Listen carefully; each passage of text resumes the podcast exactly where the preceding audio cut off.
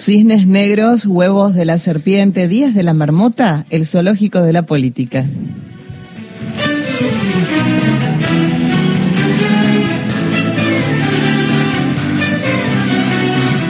Cuando un título es más ambicioso, más pretencioso, y en una de esas mejor que la nota que lo sigue. No sé si es tan gracioso, no sé si nada, pero por lo menos mezclo tres conceptos que anda por ahí, ¿no? Es decir, el Día de la Marmota, sabemos lo que es el Día de la Marmota, hay una peli, es vivir en una realidad que se repite, se repite y se repite, una forma de decir, un cliché, si se quiere, una forma, una imagen, una metáfora, para decir que vivís en una realidad en la que no podés salir, que se reitera, que se reitera, que se reitera.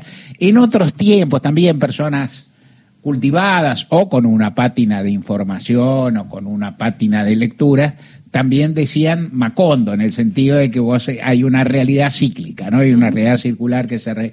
La expresión Macondo no es ideal, porque Macondo ocurre, es decir, nada es idéntico a sí mismo, pero la idea esta que vos, te, vos vivís en la percepción de que hay muchos cambios, mucha información, muchos hechos, muchas peripecias, volvés a, te vas 20 días, volvés y está todo igual. Sí, bueno, ¿y qué pasó? Esto Macondo es igual, es lo mismo.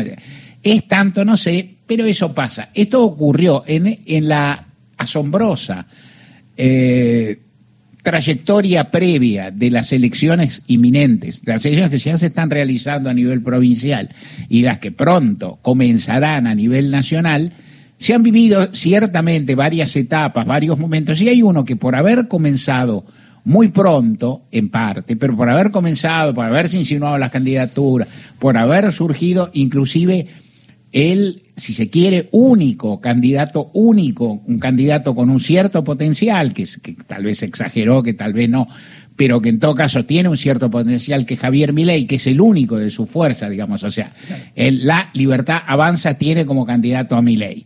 El eh, Unión por la Patria recién tuvo como candidato preponderante y posible a Sergio Massa, pero todavía hay una interna con Juan Grabois. La interna de Juntos por el Cambio es aún más enconada entre Patricia Bullrich y Horacio Rodríguez Larreta y Mauricio Macri estaba por ahí. Pero antes de que pasara eso, cuando todavía, por decir así, estaban en competencia Macri, Cristina, Alberto Fernández, más los que siguen, más algún otro que podía andar por ahí, eh, empezaron esta cosa y ahí había un cierto día la marmota, pues aparecían noticias, este se reunió con aquel, qué pasará, qué sé yo, bueno, una lata, realmente en algún momento esa, esa necesidad de contar, esa necesidad de abundar, la voluntad parte de los candidatos y pretendientes de dejar alguna marca en el, en el pizarrón mediático y que entonces hay que decir una frase potente, hay que pelearse, hay que reunirse, hay que hacer un encuentro, qué sé yo. En fin, motivó una especie, un clima de, marmota que ya cesó. La, marmota empezó a despertarse, por decirlo de algún modo. Pues sé que si a mí me ponen, si a mí me dicen, si a mí me dicen que dibujo una marmota, perdí porque no sé dibujar. Mm. Pero si me dijeran que hiciera los trazos preponderantes, no sé qué es, cómo es una marmota, como un top, ¿cómo es una marmota? Googleando. claro, físicamente que es una especie de topito, una, ¿no? Una especie de ratón. Un roedor. un, ratoncito, una zarigüeya, ¿cómo es? Que vive colgada de, se cuelga de un árbol, eso, y se queda agarrada ahí a. Especialmente fea. ¿eh? Una ardilla sin cola con cara de ratón. Simpaticísima. Muy bonita. es un ratón sin Muy cola. bonita. Uy, que eh, no es tan fea. a, mí los roedores, a, mí los roedores, me caen simpáticos. A mí también. Claro, yo, yo supe tener un conejo en un departamento. Conejo, hámster, cobayo. Con, conejo, conejo, conejo. Muy simpático, muy simpático. Espectacular. tenía, tenía, tenía acá franquicia ese conejo. No hay que criar a los conejos como yo los criaba. Pero establecimos un vínculo muy lindo, muy simpático. Y son como muchos animales cuando, y no estoy diciendo que sea la mejor forma de criar, cuando los llevas a la casa y todo, se dejan, se dejan domesticar o acompañar. No quiero hacer problema con quienes protegen a los animales y tal vez los quieran más que uno, pero, o sea, vivimos una, una, una grata vida y se morfó la cantidad de libros míos que quiso, porque yo lo dejaba salir, lo dejaba caminar el departamento, lo cual no es una idea muy luminosa ni, ni provee mucho a la coexistencia del animal simpático, pero son roedores. Son muy, ¿qué, ¿Qué tiene que ver la marmota? Ahí terminó la marmota, empezó la, volvamos a la marmota, la marmota, roedor, repetición, eh, lata, una, una, realidad circular. Parecía que no se salía de ello, pero a medida que empezaron a sucederse elecciones, En provincia la realidad empezó a tomar otro matiz, o sea, a las a la gran zaraza, a la producción de hechos irrelevantes y presentados con mucho, con mucho bombo, con, mucho ditirambo, con, con, exageraciones acerca de su importancia, se pasó a las elecciones que son datos fuertes. O sea, la gente en la Argentina vota. ¿Qué tal vota? Empezó a votar en las provincias, en algunas votaron pocas personas, en unas cuantas. Hoy hay un nivel de ausentismo significativo respecto a otras elecciones análogas. En Argentina hay bastantes precedentes y a la vez las elecciones van dejando una serie de resultados que te lo vengo diciendo y te lo seguiré diciendo por lo menos hasta las primarias, hasta las pasos nacionales del 13 de agosto, van dejando algunos resultados que por lo, por lo pronto algo empiezan a decir. ¿Qué empiezan a decir las elecciones?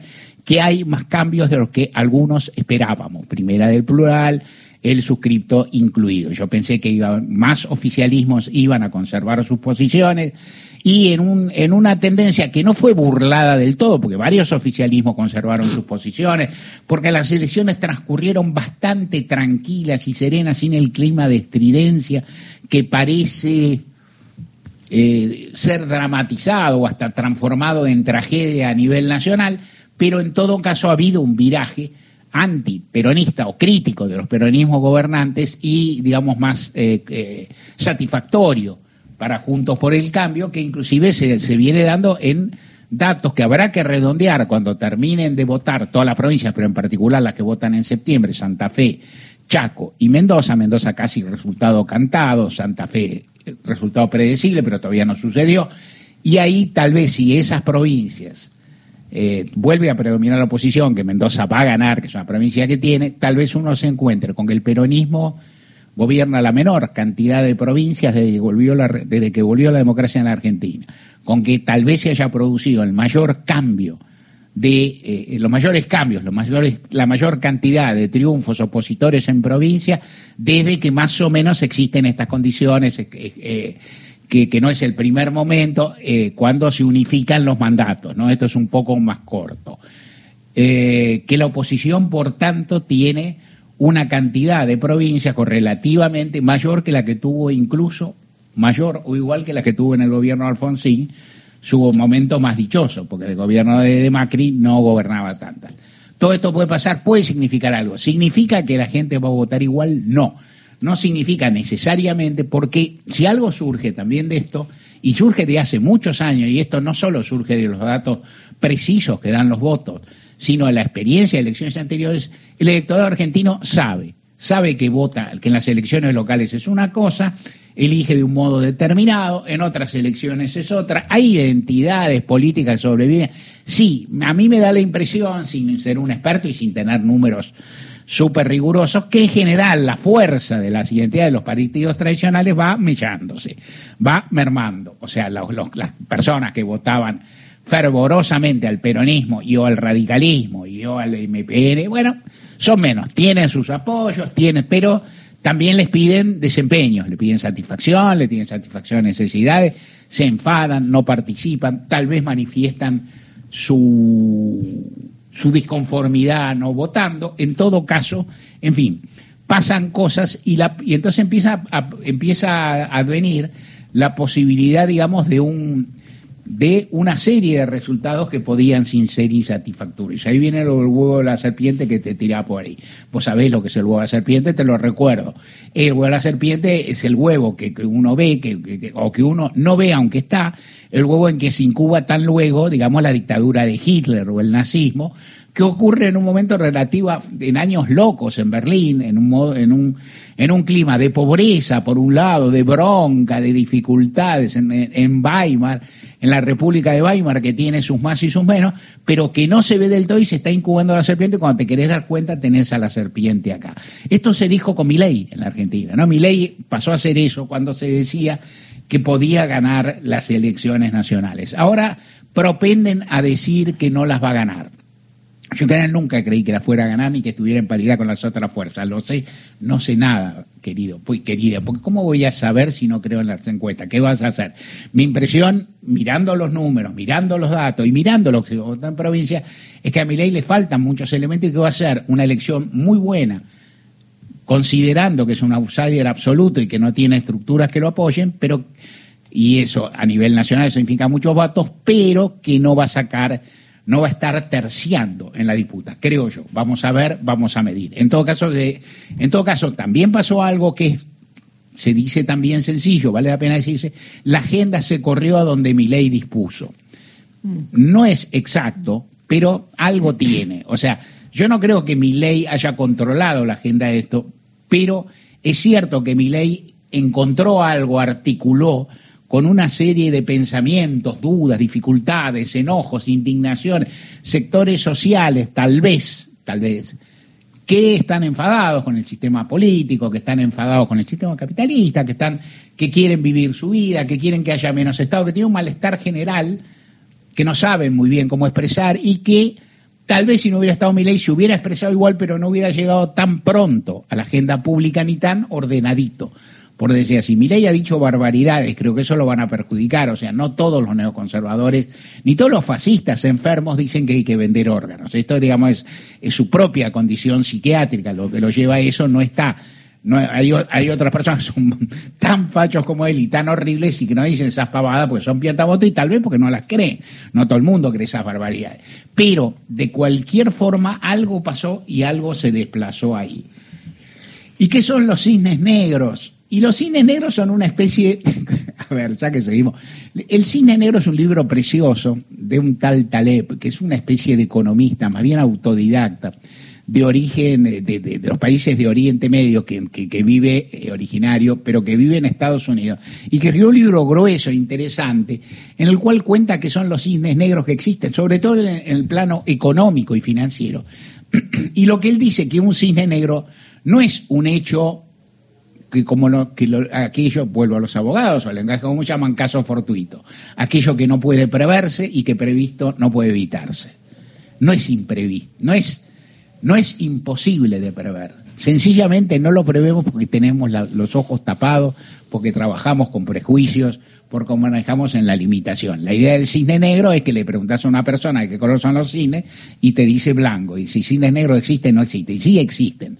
Son menos, hay menos, pero existen, existen la naturaleza. Lo que dice tú, tú, las limitaciones de tu saber te hacen cometer un error. Las limitaciones de tu saber en la economía, en, en, en la política, en la profecía de los hechos por venir, te dejan orsay porque vos no te das cuenta de lo que está pasando delante de tus narices. Lo impresionante no es que ocurran estos hechos, sino que no haya sido capaz, capaz de predecirlo con un sentido fuerte. En ese sentido, por ejemplo, yo creo que de las crisis económicas del capitalismo, ninguna es, ninguna es imprevisible. O sea, puede ser imprevisible el momento, la detonación, pero este capitalismo produce crisis cada cuatro, cinco, seis, tres años, siete. Entonces uno podría decir, si vos no sos Gil, tendría que decir, en los próximos cuatro años va a haber una. Porque pues, siempre hay.